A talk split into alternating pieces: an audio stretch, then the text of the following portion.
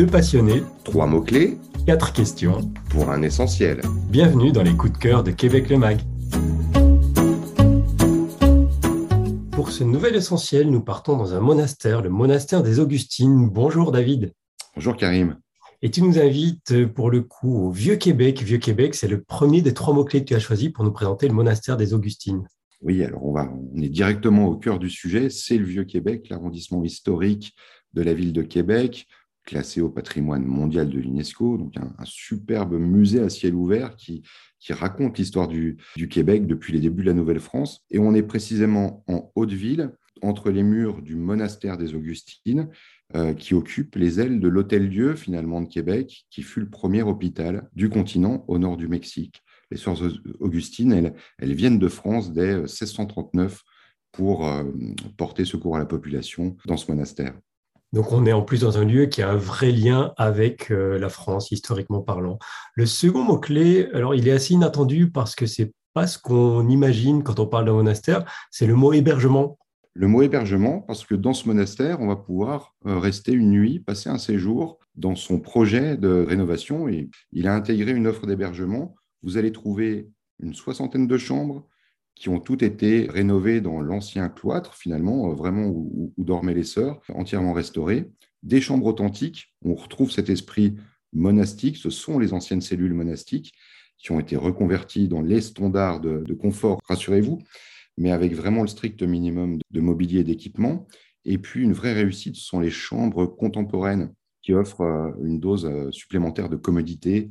Vous avez une salle de bain privée, vous avez des rangements, une literie super confortable, pas d'écran géant, pas de mini-bar, mais tout pour se reconnecter, pour être au calme et serein. Calme, sérénité, ça nous amène sur le troisième mot-clé qui est le mot-clé bien-être. Bien-être et même santé, et même santé globale. C'est le projet qui est porté par le monastère des Augustines.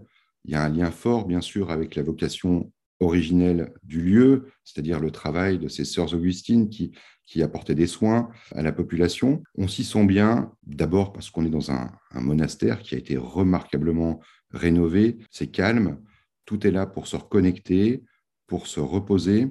Et puis, à côté de ça, on a toute une gamme d'ateliers, d'activités, de services en santé globale.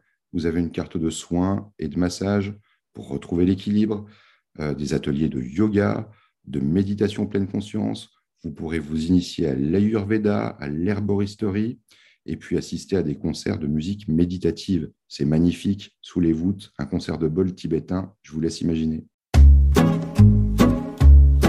On en sait un peu plus sur cette vraie bulle de zénitude qui se trouve au cœur du vieux Québec, quartier animé s'il en est, surtout l'été en période touristique.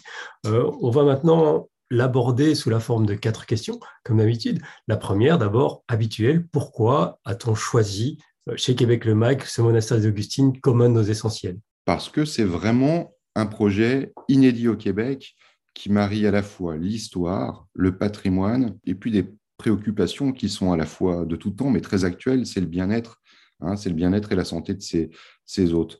Euh, il faut souligner aussi la réussite architecturale. C'est un projet qui a reçu de nombreux prix d'excellence, notamment pour son engagement pour le développement durable. Et puis, c'est vraiment ce projet tout à fait innovant euh, et cohérent en santé globale. Est-ce qu'il y a une saison particulière pour s'y rendre? On s'y rend quand on en a besoin.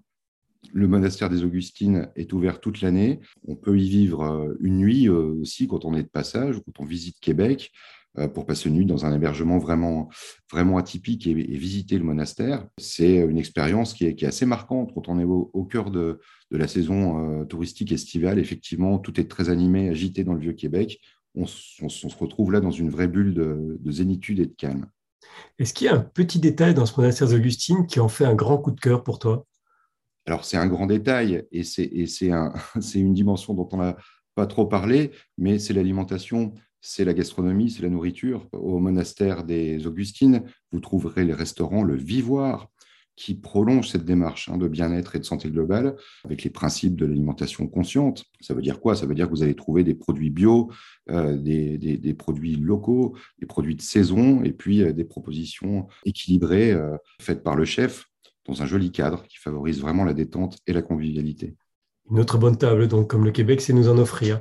C'est un lieu aussi qui doit être propice aux belles histoires, petites comme grandes. Est-ce que tu as une anecdote à nous raconter sur le monastère des Augustines? J'ai adoré, Karim, visiter la, collection du musée hein, du monastère des Augustines.